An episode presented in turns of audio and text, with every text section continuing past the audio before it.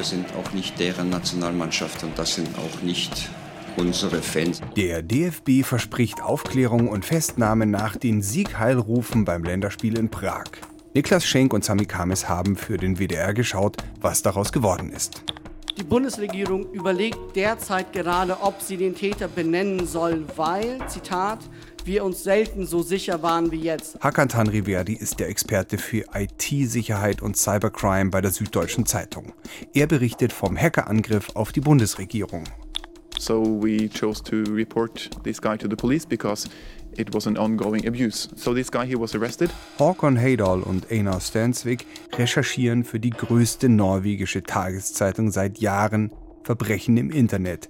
Diesmal geht es um ein Forum für Kinderpornografie. Eine Geschichte voller Wendungen und der Frage, wie man es schafft, etwas Gutes zu tun, indem man sich mit dem Schlimmsten beschäftigt.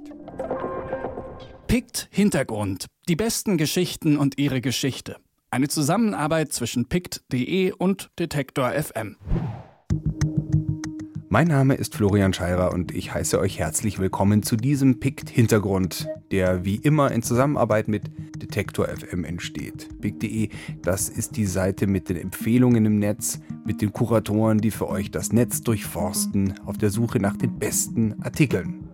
Und hier im Pikt Hintergrund geht es um besondere Geschichten und Erlebnisse im Journalismus. Hier hört ihr die Geschichte hinter den Geschichten von den Autorinnen und Autoren selbst erzählt. Diejenigen, die in der heutigen Ausgabe vorkommen, habt ihr jetzt kurz gehört. Wenn ihr sie auch sehen wollt, bei Detektor FM findet ihr auf der Seite des Pikt Hintergrund Fotos von ihnen und Links zu den Artikeln und auch alle bisherigen Folgen vom Pikt Hintergrund denn das ist ja inzwischen Folge Nummer 12. Das heißt, seit einem Jahr spreche ich für euch mit anderen Journalisten. Ich habe immer versucht, alle Gespräche so anzulegen, dass sie nicht zu tagesaktuell sind, dass man sie also auch gut noch nach einem Jahr anhören kann. Und wenn mich jemand fragt, welche ist denn die beste Folge bisher, ich kann es wirklich nicht sagen. Entscheidet selbst und hört sie euch an. Auf detektor.fm slash serien slash pict findet ihr alle Folgen mit kurzen Inhaltsangaben oder natürlich bei den Podcatchern eurer Wahl. Diese Jubiläumsausgabe hat auch eine weitere Premiere. Zum ersten Mal gibt es ein Gespräch auf Englisch. Und das liegt daran, dass die Geschichte, die die beiden norwegischen Kollegen bei ihrer Recherche erlebt haben, so spannend ist, dass ich sie einfach bringen muss. Sie ist einerseits bedrückend, zeigt aber, was Journalisten und Idealisten leisten können und wie spannend und unerwartet manche Recherchen ablaufen. Ich habe mich trotzdem dafür entschieden, sie ans Ende dieser Folge zu stellen, denn nach dieser Geschichte kann einfach nichts mehr kommen. Lasst sie euch nicht entgehen. Aber vorher gibt es zwei aktuelle Geschichten vom letzten Picksalon im Münchner 404. Im Picksalon bringen wir regelmäßig Journalismus live auf die Bühne. Wie das abläuft, hört ihr gleich. Aber vorher noch Musik von LA Salami. Gene is gone.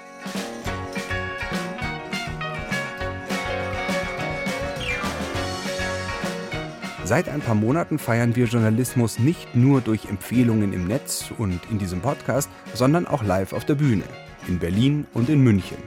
Beim letzten Pick-Salon in München am 22. März im 404 standen als erstes Niklas Schenk und Sami Kamis auf der Bühne. Sie arbeiten beide für den Bayerischen Rundfunk und den WDR.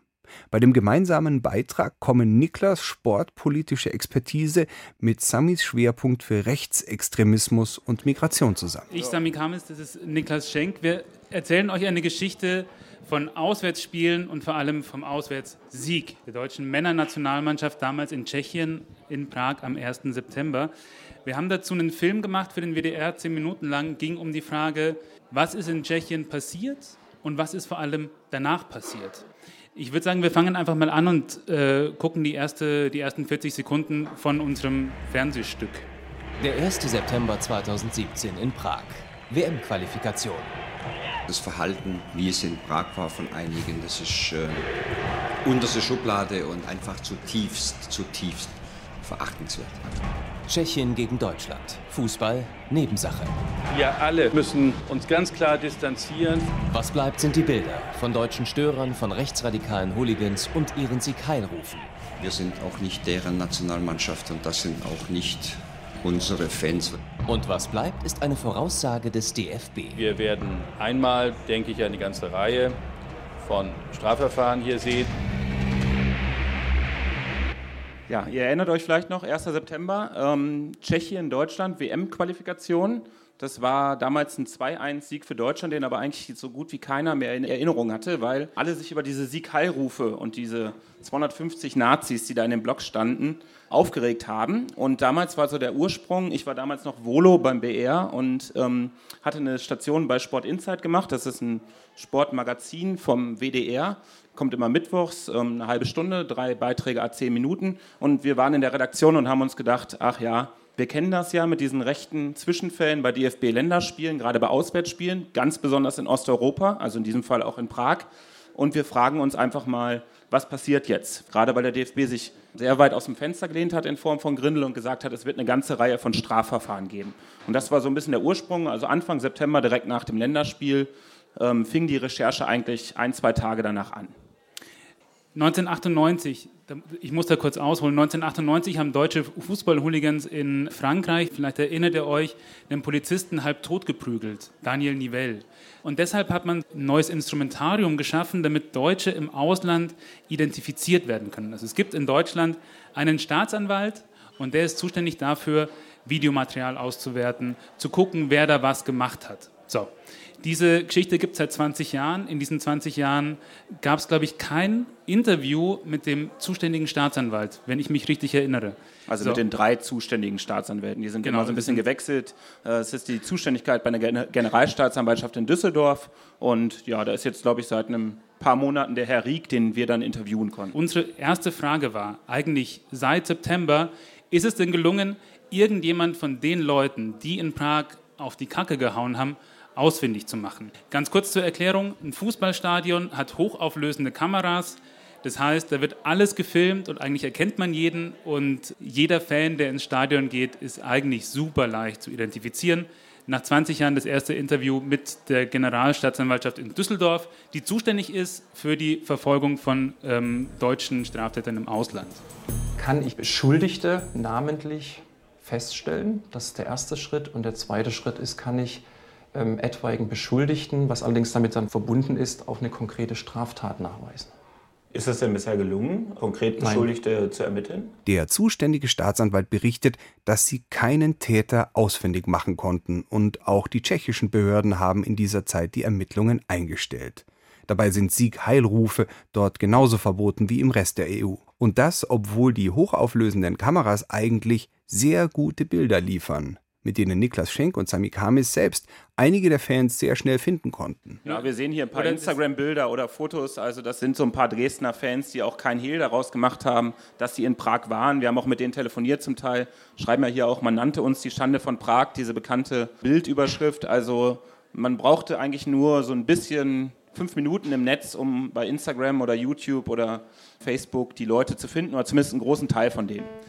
Und das alles wenige Wochen vor der WM in Russland.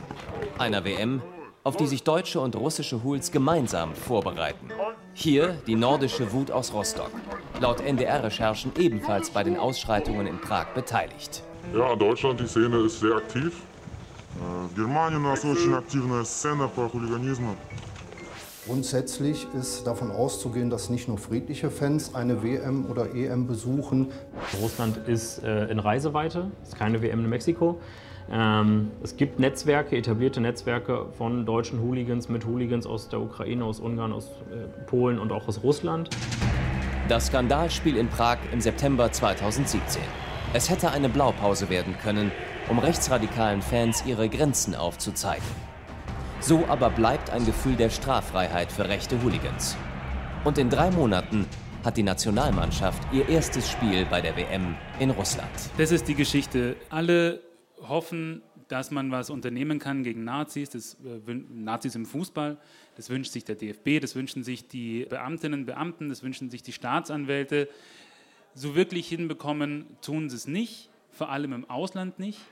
Und das trotz äh, herausragender Überwachungsmöglichkeiten. Das ist der Film, den wir gemacht haben.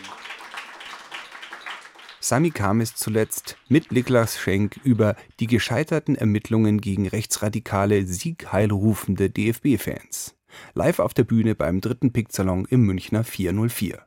Das Publikum konnte danach natürlich Fragen stellen. Als erstes Markus Jordan von PICT. Ja, ich stelle die Frage, die wahrscheinlich im Raum steht. Und die meisten haben nämlich, sind in fünf Minuten zumindest teilweise identifiziert über andere Webseiten. Ihr könnt mit denen telefonieren, die bezichtigen sich sogar selber. Dann bleibt ja eigentlich keine andere Schlussfolgerung übrig, als dass es also vorsichtig gesagt überhaupt kein Interesse gibt, die irgendwie vor den Kadi zu ziehen, oder? Also tatsächlich bezweifle ich, ob wirklich gewollt ist, und zwar nicht nur in der Strafverfolgung, sondern vor allem vom DFB, dass man da wirklich was dagegen unternehmen will. Ich gebe dir nur zwei, drei Beispiele, um zu zeigen, dass diese, dieses Phänomen nicht neu ist. 1996 spielt Deutschland in Polen, 30 Kilometer von Auschwitz entfernt. 300 Neonazis und Huls sind da, schreien, wir sind in Polen, um Juden zu versohlen. Unfassbar krasse Sachen. Und das schärfste Schwert, das der DFB findet, um gegen seine eigenen Fans, es sind seine Fans, vorzugehen, ist zu sagen, nie wieder statt Spiele abzusagen, statt keine Tickets mehr zu verkaufen, keine Auswärtsspiele mehr zu machen. So, die Maschinerie läuft immer weiter. Und in der Strafverfolgung hat man, glaube ich, das Problem, dass die Zuständigkeiten nicht genau geklärt sind. Düsseldorf, die Deutschen, die zuständig sind, hatten in diesen sechs Monaten, in denen quasi Tschechien ermittelt hat, keinen Anruf aus Prag bekommen. Also das heißt, ich finde schon, dass man durchaus mehr machen könnte, als darauf zu hoffen, dass sich jemand meldet oder dass sich jemand selbst bezichtigt oder sich, wie der DFB es macht, hofft, dass sich dieses Problem in Luft auflöst? Ähm, also die Dresdner Fans, Dresden ist bekannt für seine rechtsradikale Fußballszene.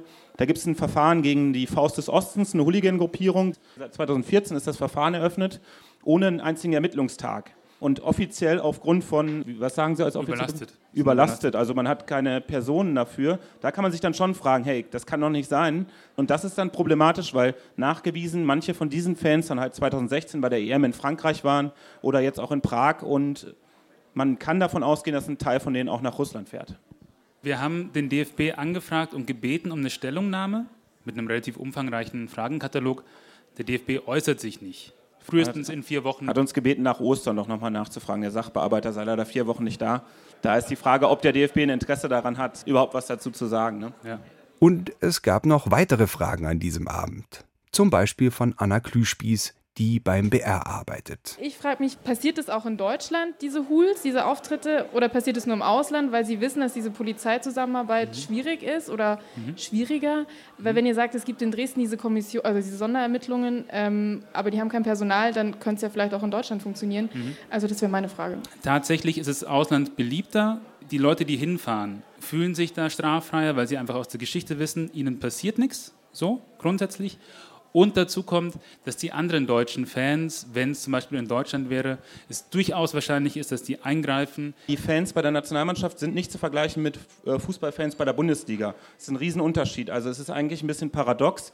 Ähm, Leute, die keine Ahnung, krasse Dortmund- und, und Schalke-Fans sind, hauen sich gegenseitig auf die Mappe in der, bei der Bundesliga am Wochenende, fahren vier Tage später zusammen nach Prag, um für die große Nation Deutschland äh, zu kämpfen quasi und haben dann auch einen ganz anderen Feind, weil sie ja gegen eine andere Nation sich quasi wehren müssen. Deshalb muss man die Fans stark unterscheiden und kann das nicht über einen Kamm scheren. Mich würde interessieren, habt ihr bei der Recherche auch nachgefragt? Es gibt ja diese, glaube ich, Datei Gewalttäter Sport. Matti Kolb, der für SZ Online schreibt. Wo ja, glaube ich, vor der Frankreich-WM einfach dann den Leuten Auflagen gemacht wurde, ihr müsst euch melden bei der Polizei oder vielleicht sogar Pässe eingezogen wurden. Mhm. Ist sowas geplant, wird sowas geben vor der WM in Russland, dass einfach manche von den Ultras gar nicht fahren dürfen? Danke und okay. super Recherche. Es gibt verschiedene Möglichkeiten, präventiv polizeilich tätig zu werden. Diese Datei Gewalttäter Sport ist höchst umstritten, weil man nicht weiß, was da reinläuft, wie lange das da drinnen ist, wann es gelöscht wird. Es gibt Meldeauflagen, das heißt, während einer WM müssen sich Gewalttäter Kategorie B und C, gewaltbereit und gewaltsuchend, zum Beispiel bei der örtlichen Polizei melden. Es gibt Gefährderansprachen, das heißt, ein, Polizist klingelt und sagt, Spezi, wenn in Russland was passiert, du bist der Erste, den wir abholen und äh, wegsperren. Vor der WM in Russland ist es bis jetzt noch nicht passiert. Der Datenaustausch mit Russland hakt zurzeit. Also normalerweise gibt die deutsche Polizei Daten nach Russland, haben sie nicht so gerne, weil die wissen nicht so wirklich, wie Russland mit diesen Daten umgeht. Deswegen ist es so ziemlich on hold, was die ganze Geschichte in Russland noch mal gefährlicher macht. Russische Fans sprechen von einem Volksfest der Gewalt. Den kompletten Film von Sami Kamis und Niklas Schenk findet ihr in der Mediathek des WDR. Einen Link dazu auf Detektor FM Serien Pict. Die beiden arbeiten übrigens regelmäßig für den Zündfunk und Sami ist außerdem Autor eines ebenfalls gepickten ARD-Radio-Features über Türken in Deutschland. Niklas ist Host beim sportpolitischen Podcast Seitenwechsel des Bayerischen Rundfunks. Gleich geht es weiter mit Hakan Tanriverdi, der ebenfalls Gast war beim Pick-Salon Nummer 3 in München.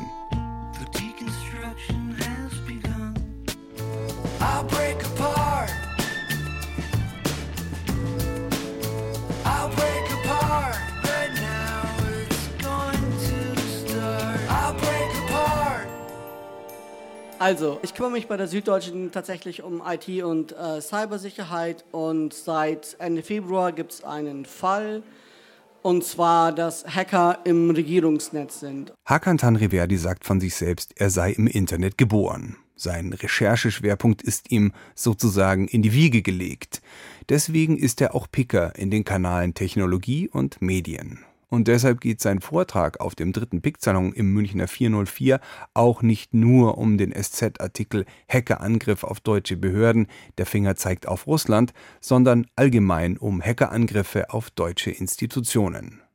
Das ist auch deshalb interessant, weil die Bundesregierung gerade ein neues Gesetz zur Cybersicherheit verabschiedet hat. Dieses Gesetz heißt IT-Sicherheitsgesetz. Kurz zusammengefasst ist, die Behörde, die in Deutschland zuständig ist für den Schutz der Netze, ist zu kritischen Infrastrukturen, Stromnetze, Wasserkraftwerk, alle möglichen Betreiber, Börsen, Eisenbahnnetz. Wenn Hacker das angreifen würden und es würde zu einer signifikanten Störung des Systems kommen, weil Hacker im System sind oder wie auch immer, müssen die von sich aus zu dieser Behörde gehen, das ist das BSI, und müssen denen sagen, hey, pass auf, wir hatten einen Vorfall, hier sind äh, die digitalen Artefakte, Indizien, Anzeichen, alles, was wir haben bitte sagt es allen anderen, die in ähnlichen Bereichen unterwegs sind, dass wir uns alle schützen können. Das ist Gesetz.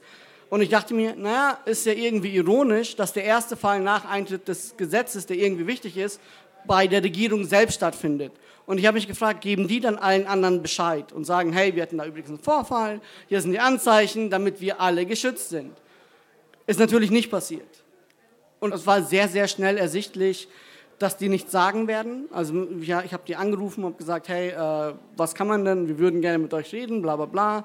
Und natürlich hat niemand was gesagt. Relativ schnell wussten wir, okay, das Auswärtige Amt ist betroffen, aber wie genau sind sie ins Netz gekommen? Was haben sie getan? War am Anfang nicht rauszufinden. Und diese Geheimniskrämerei, die bis heute anhält, ist auch so gewesen, dass das Bundeskriminalamt nicht davon erfahren hat. So, ne? Also die geben ihren eigenen Behörden, deren Job es wäre, loszugehen und Ermittlungen einzuleiten, die bekommen davon nichts mit. Die erfahren davon quasi, weil in dem Fall die deutsche Presseagentur darüber geschrieben hat. Da bringt die Regierung ein Gesetz auf den Weg, das andere Institutionen vor Angriffen warnen und schützen soll, und dann wird das ausgerechnet von der Bundesregierung selbst nicht beachtet. Und alles soll geheim bleiben.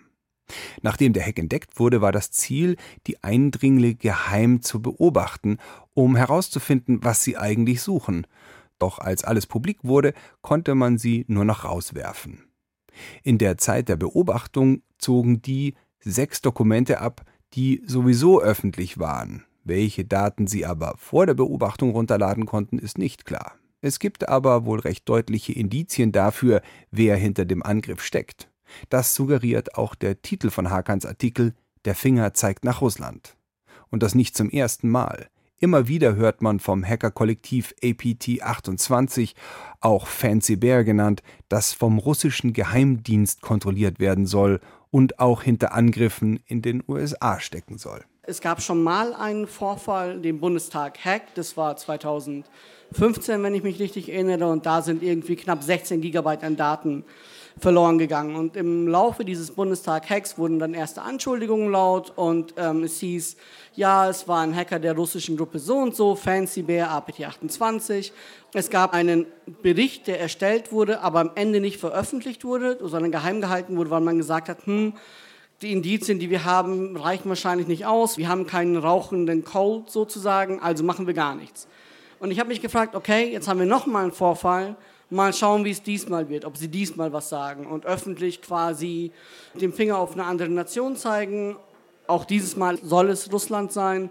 Aber nicht nur diesen Satz sagen, sondern auch Beweise liefern. Andere Nationen machen das. So Großbritannien, in den USA gab es zahlreiche Verfahren, die vom Justizministerium liefen, Hacker, die sich dann auch schuldig bekannt haben, dem FSB, also dem russischen Geheimdienst, geholfen zu haben und dann auch angeklagt wurden. Erst 2017 war das im November.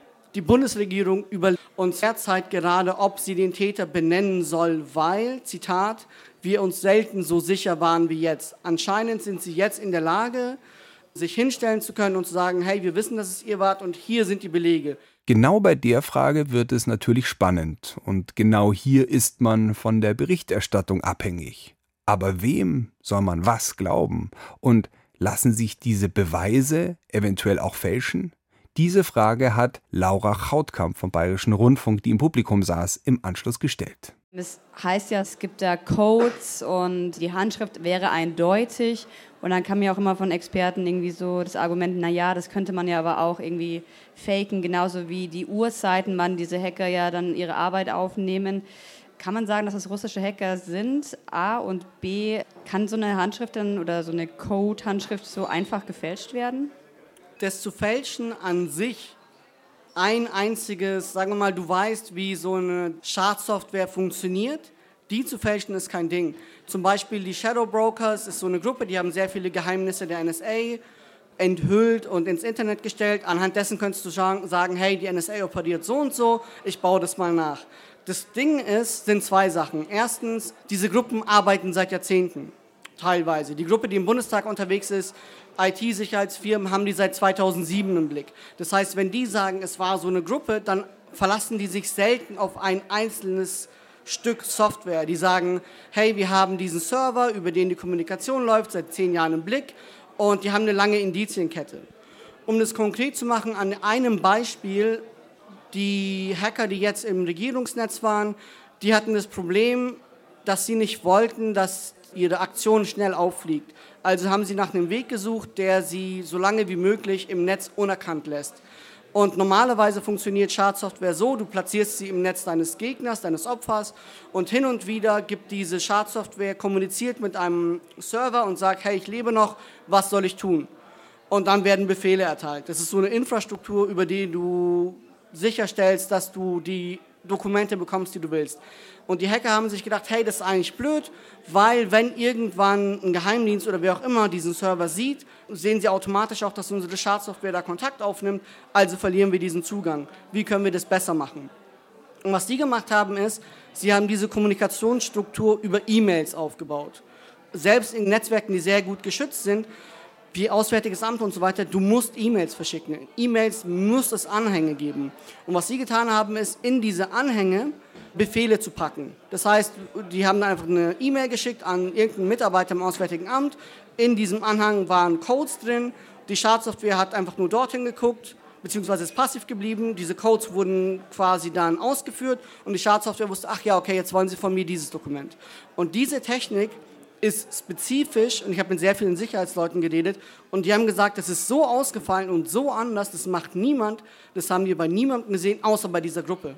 Das ist jetzt natürlich kein, ne, damit würdest du jetzt nicht vor einen Richter gehen und sagen, wir haben sie, aber es ist etwas, wo du sagen würdest, gibt es einfach nirgends anders. Und es war auch öffentlich nicht bekannt so dass sie so vorgehen. Öffentlich bekannt wurde es darüber, dass wir darüber geschrieben haben. Öffentlich wurde es, weil wir darüber geschrieben haben, sagt Hakan Tanriverdi. Nur Woher er diese Informationen hatte, das kann er natürlich nicht verraten. Wie so eine Recherche funktioniert, das wollte ein anderer Gast an diesem Abend wissen. Die Antwort erklärt, warum Hakan Tanriverdi von seinem Arbeitgeber eine Bahncard 100 bekommt, denn Details werden weder per Mail noch am Telefon verraten. Da muss man schon hinfahren. Und so ist Hakan Tanriverdi praktisch immer unterwegs. Würdest du ein bisschen erzählen über äh, deine Recherche? Wie bist du vorgegangen? Nein, War es schwierig, Gesprächspartner zu finden dafür? Ohne natürlich zu sagen, mit wem ich konkret geredet habe, kann ich sagen, dass es wahnsinnig schwierig ist in diesem Bereich. Aber dadurch, dass ich das länger mache und dass ich genug Leute kenne, die auch im Bereich IT-Sicherheitsforschung unterwegs sind, gibt es andere Wege, als sich auf die Aussagen von, sage ich mal, ausschließlich Pressemitarbeitern zu verlassen. Und du rufst sie halt an und dann das Erste, was du sagst, hi, ich rufe an, du weißt bestimmt warum. Dann sagen sie, okay, ciao, legen auf. Was tatsächlich sehr oft passiert ist, dass Leute gesagt haben, ich, ich habe ich weiß nicht wieso, zum ersten Mal in meinem Leben seit einem Jahr sehr viele Visitenkarten gesammelt und habe die einfach abtelefoniert, so auf gut Glück. Ne, wenn wir über den Teil der Recherche reden, der nicht geklappt hat. Habe Leute angerufen, irgendwelche Mitarbeiter im Auswärtigen Amt, bla bla bla. Und dann gesagt, ja, hi, äh, Sie wissen schon, deren Antwort zu mir, dass es eine offene Leitung ist. Ich sage gar nichts, aufgelegt. Und das war nonstop, das war das Problem, das du hattest. Aber dann fährst du halt hin und dann triffst du dich mit Leuten und dann sagst du ihnen, hey, ich verwende davon nichts mit deinem Namen, mit ihrem Namen, wir sitzen uns. Und so holst du dir immer wieder kleine Stücke. Du kannst fragen, hey, ich habe gehört, so und so, kannst du mir mehr dazu sagen? Und wenn du Glück hast, wissen sie es, und wenn du Pech hast, wissen sie es nicht. Hakan Tanriverdi über seine Recherche zum Hack der Bundesregierung auf dem dritten PICT-Salon im Münchner 404. Ihr hört den PICT-Hintergrund und gleich geht's weiter mit einer der spannendsten Geschichten überhaupt, die ich gehört habe, seit ich diesen Podcast mache. Sie kommt aus Norwegen, so wie die Band Krakesölv. Hier sind sie mit dem Song Syrinen.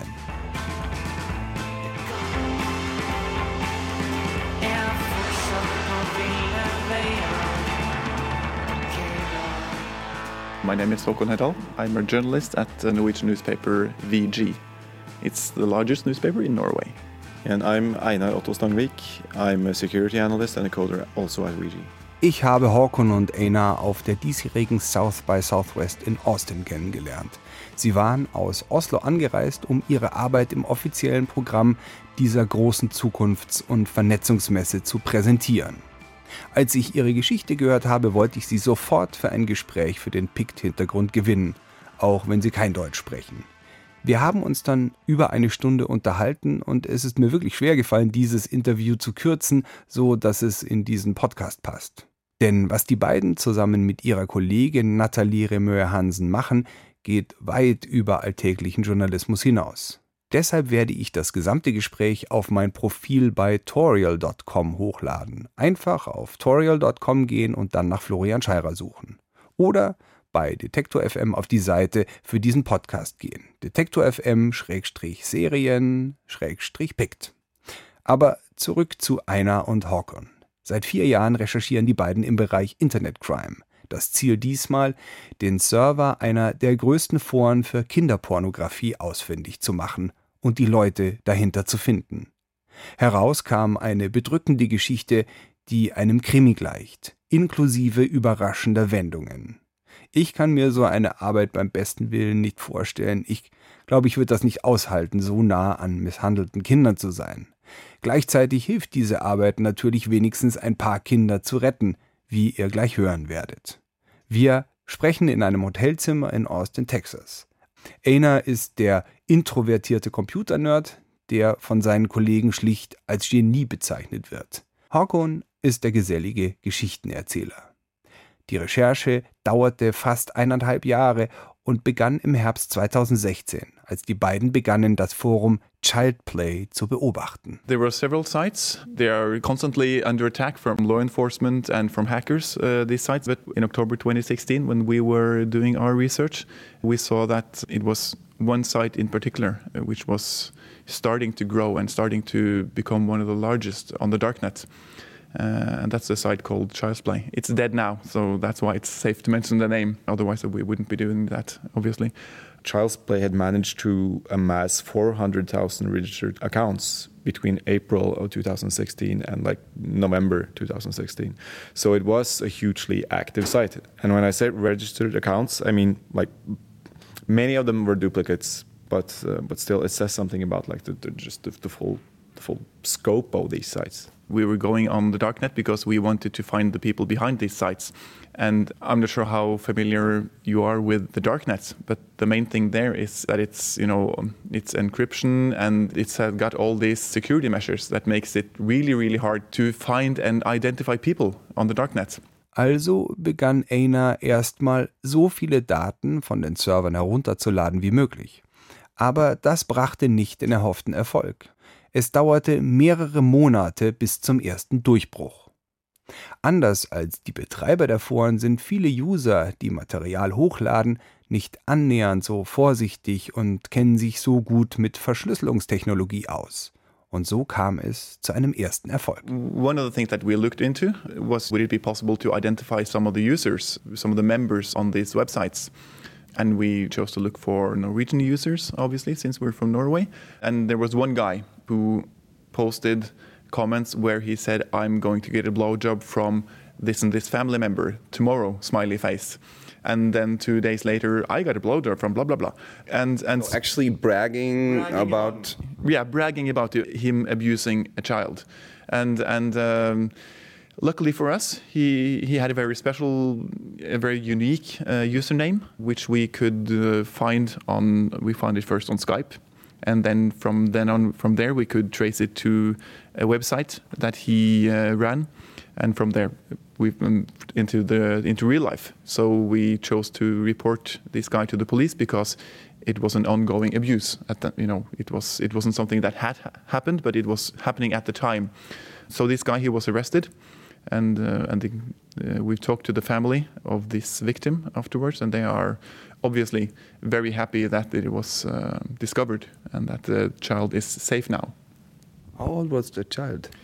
I think he was uh, 11. Yeah. Mm. And the and the parents didn't know about it. I don't think they they, they no didn't they didn't have any idea. No, that, what they told us afterwards, I believe, was that they they'd seen a change in the child, but couldn't like pinpoint it to to what exactly uh, this was. But it, they also told us afterwards in a letter that that once the, the, the abuser was arrested, things changed completely for the child. Like he opened back up and he was he became himself again once more. So I can imagine as a father that that was uh, quite quite relieving to to the parents. Both have children. Yeah. Mm, yeah. So at that point, I already have to ask the question: Isn't that very I mean, I, am now getting chills, you know, uh, just hearing that story from you. And you've been researching and working on this topic for months, years. Yeah. And uh, how can you stand? How how can you deal with that? Like so, so, first of all, it's it's important to note that we we do not watch images, uh, videos, etc. What we deal with is text. And having said that, the text is is more than bad enough. These texts are, are awful. And to the extent that we can, we avoid text as well and try to like approach it systematically to some extent. I mean, I after the previous project that we we um, released, I more or less broke down and was dysfunctional for three months or so. And I went to a doctor, health professional who specialized in like trauma and and like dealing with, with post-traumatic stress uh, syndrome and so forth. And I I found that all of these negative inputs uh, and and that in combination with having a child and and supporting a family, etc., like unlocked like these these bad moments from my past. Not not in the sense that I've been abused, but but like it's it's it's it became the key to my Pandora's box to some extent. I so I was like way way down there for, for a long time, and this time I've handled it better. Uh, but but it's it's obviously taken a toll on on all of us to some extent at, at some point.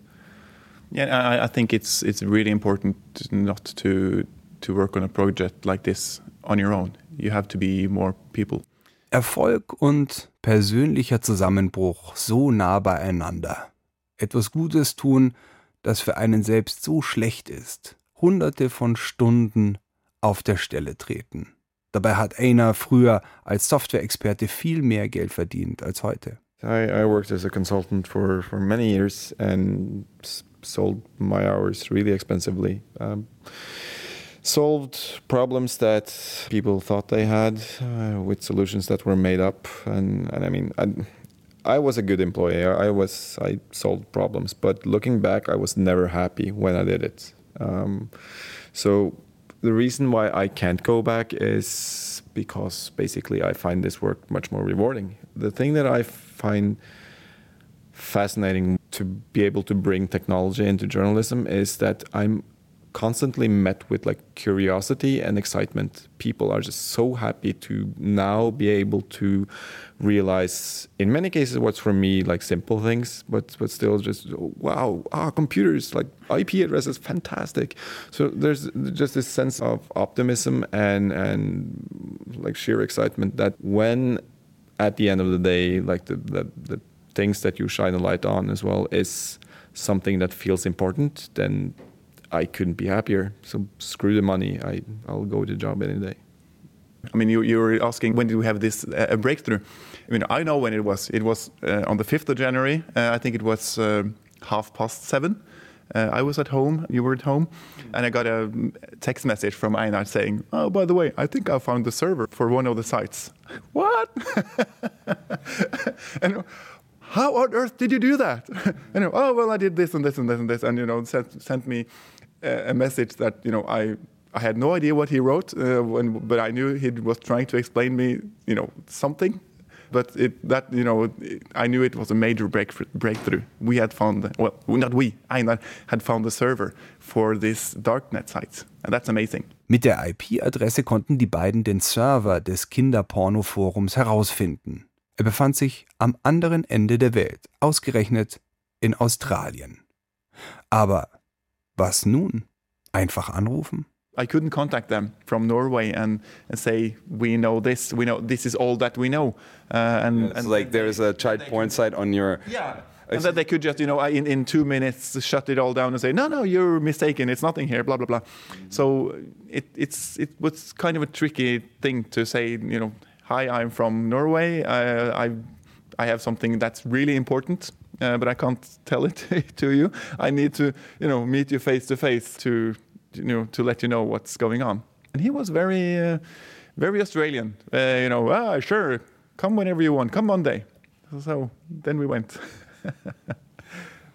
okay, and then you you had the meeting with the yeah. CEO of that server company, and how is that? Yeah, he was he was really nice. Uh, I must say he. You know, in, within minutes after I told him what they were have storing on their servers, he wanted to help. And as he said, he he was really uh, he he was as interested as us in, in getting to to know what what's going on here, and uh, he gave us access to to information. Uh, among them, uh, an email from the people who were renting the server, uh, who were explaining what they were going to use it to, and and this email um, was from Task Force Argos, which is a very unique police unit. They are one of the best uh, police units combating uh, online child abuse. And they are not only doing it for Australia, but they are policing the entire internet for the sake of all of us. So when I read that it was Task Force Argos who was renting the server, it became immediately clear for, to us that this most probably was a police operation. So, so the child uh, porn site or the, the, the forum was run by the police? Yeah, that's correct. What did you do next?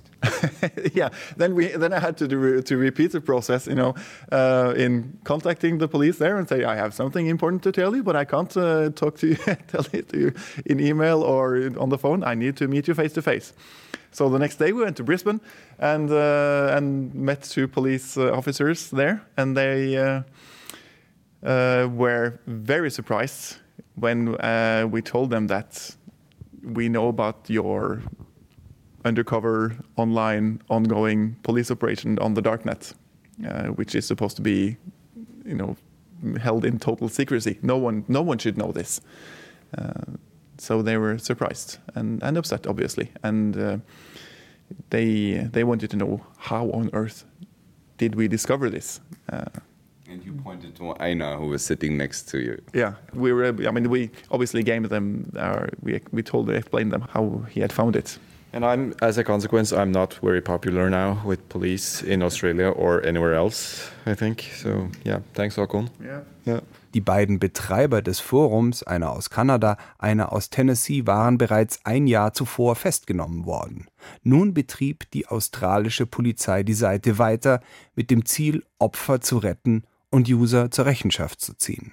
if you are the one who is running the sites, then you get to, I mean, Einar knows much more about this, but then you get to track the users and, and you get to see messages, hidden messages from them. And uh, so, so it, it makes it much more easy for them to, to identify them.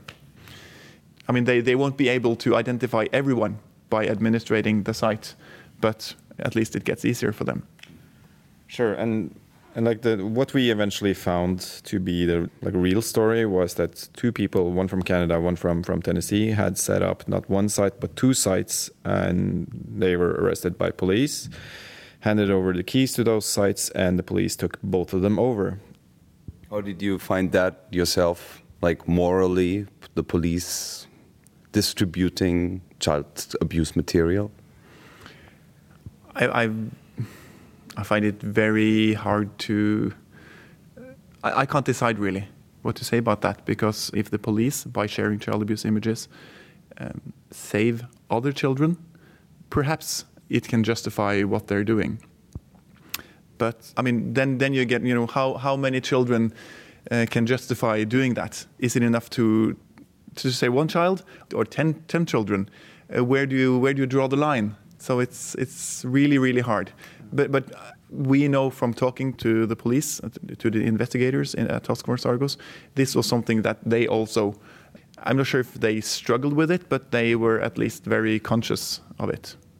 So, after doing all this research, or and you, for years, not just in this case, um, what do you think would be? Is there anything that could be done to save more children? Wow. Okay. Ooh, that's that's a, a tough one. Yeah, I, I mean, I can comment from like a technical per perspective um, because there there's obviously measures that you can take. i one thing that I've I've missed is um, automated processes to to detect and, and, like locate the sites on the ClearNet that distribute child abuse material because many of these uh, those sites are are advertised on the darknet. So we've been in touch with police all over the world and asked that very question: Do you have any sort of programs or anything in, in place that, that detect those, and so you can go out and like shake the admins a little bit? Um, and well, they don't usually. And it's a, in general just better tools, better tools to investigate, better tools to detect uh, detect sites, and to, I mean, look into AI for for sort of discerning who the different people are. Efforts at like overall better tooling. That's that's that's an obvious sort of thing that that we should get started. More funding to to uh, both like investigative schools and for the police in general to get better people to work on these hugely from a technical perspective difficult cases and i think you, you can't arrest all these i mean there there's so many i mean uh, so many users and so uh, what has surprised me is to find how many well mostly men how many men who are interested in going online, either on the, in the either on ClearNet or on DarkNet, to to find and download child abuse, and that really. Uh, I'm really flabbergasted uh, to to find that. It's really depressing, and and there are how many how many people do you mean? I mean it's it's. Uh, well, I mean, the, I've talked to psychologists. They've done research on how many how many men who are sexually aroused by looking at children, and I think it's it's five percent of us. So it's it's you know many men have the potential to do this and for several reasons. I mean why people are choosing to do this it's not only big i think sexual arousal is is a minor minor thing. What i'm saying is that eh, there are so many people who are doing this downloading and looking for child abuse images that you can't arrest them all. But you need to hold them accountable in another way. So you need to let people know that if you're doing this if you are looking for child abuse images online, you will be identified. Someone will be there to identify you, and perhaps not. Perhaps you won't be arrested, but you may be contacted by journalists. You may be shamed in some kind of way. I mean, we've talked to many of these guys who've been, who's been downloading child abuse image, and when we confront them, and you know, hi, I'm a journalist, and I, I know what you're doing. I know that you've been downloading child abuse images. They are terrified. They feel that you know, as long as you're hidden As long as you're anonymous, you feel like you can do anything. But the moment someone points a finger at you and say, "I see what you're doing," uh, that's when you start changing. So I think we need to do more like that. How did you find the? Is that in connection with the story, or is that a different research? Yeah, that's an earlier project uh, that we did before this one in 2015, where we identified many Norwegians who were downloading child abuse images and uh, confronted uh, 10 of them and told them, We know what you're doing. Uh, and asked them to explain why they were doing it. And they did? Did they explain it? Yeah, they did obviously they tried to deny it, but we had, thanks to the data that uh, INAD had uh, been able to analyze, uh, we, I mean, we could tell them, no, sure, we know that you have been downloading this file and this file at that date, at this time, so so they couldn't deny. One of the explanations that I, I mean, it's it's it's uh, some say it's kind of an addiction. Others say it's a form of control. If you're not in control of your own life in any way, you need to feel that you can control something. So some of these guys they felt that when they were looking at someone else abusing a child, they felt that they had some kind of control. I know it's crazy, but this tells us how little in control of their own lives they felt, how powerless they felt in their own lives, and I think that's. Uh, that's one of the explanations for why some people are going online. It's not it's not about sexual arousal. It's because they feel so powerless in their own lives that they have to you know find something that will make them feel in control. And that's really sad. Very strange. Yeah, yeah it's, it's strange, but, but it's, it's, it's strange, but, uh, but it's, it's, um, it's inside of all of us, all of us in a way. I mean, it, you, we have the same psyche, all of us. So they, their brain are, it's behaving in the same way as, as yours and mine. Uh, so I, that's what's really fascinating. They are it's ordinary people, ordinary guys going outside in going out in the streets, and you know could be your colleague uh, who are doing this. Die gesamte Reportage Breaking the Darknet: Why the Police Share Abuse Pics to Save Children findet ihr auf Englisch auf den Seiten von vg.no. Dazu sehr umfangreiches Material auch über die Betreiber von Childplay, die Polizeieinheit Argos und Bilder aus der ganzen Welt. Es überrascht nicht, dass die Autoren für ihre Arbeit mehrfach ausgezeichnet wurden und dass sie nach dieser fast eineinhalb Jahre langen Recherche erstmal eine Pause brauchten. Aber ich wollte natürlich wissen, was sie als nächstes planen. So Håkon and Einar, what's the next project you're working on? I've been working on these these topics for well, not nearly as long as Håkon, but but uh, the last year now has been sort of intense, and there are some conferences coming up, some talks to be done. So I'm, I doubt I'll be even considering anything before like May. But come summer, I'm sure that I'll start itching to like find something more in the data that, that we've collected, find a new angle somewhere. Then come autumn, all of a sudden we're, we're working on something again. It's, it's difficult to say, but uh, it's I I rarely like feel happy when I'm working on these projects. I'm the gloomy fellow, versus Håkon is more peppy, perky. So me even going into a project would like require him to like like drag me along to some extent because I'll be the depressed one for some time still. I, I thought I was the depressed guy.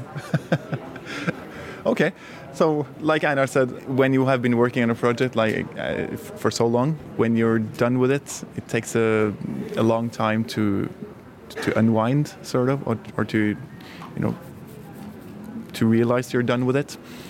And in one way, we may not be done, as as Einar said. The the data that that he's collected, it's it's so huge, it's so enormous, and I'm not sure anyone has this kind of, of material and has the potential to analyze it uh, the same way as uh, as we do. I think it's healthy to take one step back and to look at it anew uh, at some later point, uh, not too far in the future, but. So it's a, it's an ongoing. I mean, I, I I keep developing those solutions, like the software side of things, basically every week, every other day. That's not to say that there's guaranteed to come a project, but it's likely. We'll see. Okay, thank you very much. Thank you. Und wir freuen uns sehr, dass Håkon Höjdal inzwischen Picker geworden ist. Er gehört somit zu denjenigen, die für euch das Netz nach den besten Artikeln durchforsten. In diesem Fall für die englische Version pick.com. Leider konnte die Co-Autorin Nathalie Remö Hansen, die gegen Ende der Recherche zu Håkon und Einar dazugekommen ist, nicht an dem Gespräch teilnehmen und so ist diese Ausgabe von Pict Hintergrund die erste und hoffentlich einzige, in der nur Männer zu Wort kommen. Ich habe versucht, das auszugleichen, indem ich möglichst viel Musik von Frauen eingebaut habe. Das war der zwölfte Pict Hintergrund. Abonniert diesen Podcast. Ihr könnt ihn aber auch jeden Samstag von 11 bis 12 auf Detektor FM im Wortstream hören. Dann mit längeren Musikstücken. Jeden dritten Samstag im Monat erscheint eine neue Folge. Schreibt uns Kommentare auf unsere Facebook-Seite und gebt uns Sterne und empfehlt uns weiter. Kommt zu unseren Live-Veranstaltungen in München und Berlin. Der nächste Pick-Salon findet im Münchner 404 am 25. April statt und am 17. Mai. Und außerdem gibt es eine Sonderausgabe, den Pick-Salon aktuell zum neuen bayerischen Polizeiaufgabengesetz am 9. Mai, auch im 404. Dieses Gesetz soll zwar erstmal nur für Bayern gelten, aber der neue Innenminister Seehofer hätte es auch gerne als Blaupause für ein Bundesgesetz. Am Mikrofon verabschiedet sich Florian Scheirer. Pict Hintergrund. Die besten Geschichten und ihre Geschichte. Eine Zusammenarbeit zwischen pict.de und Detektor FM.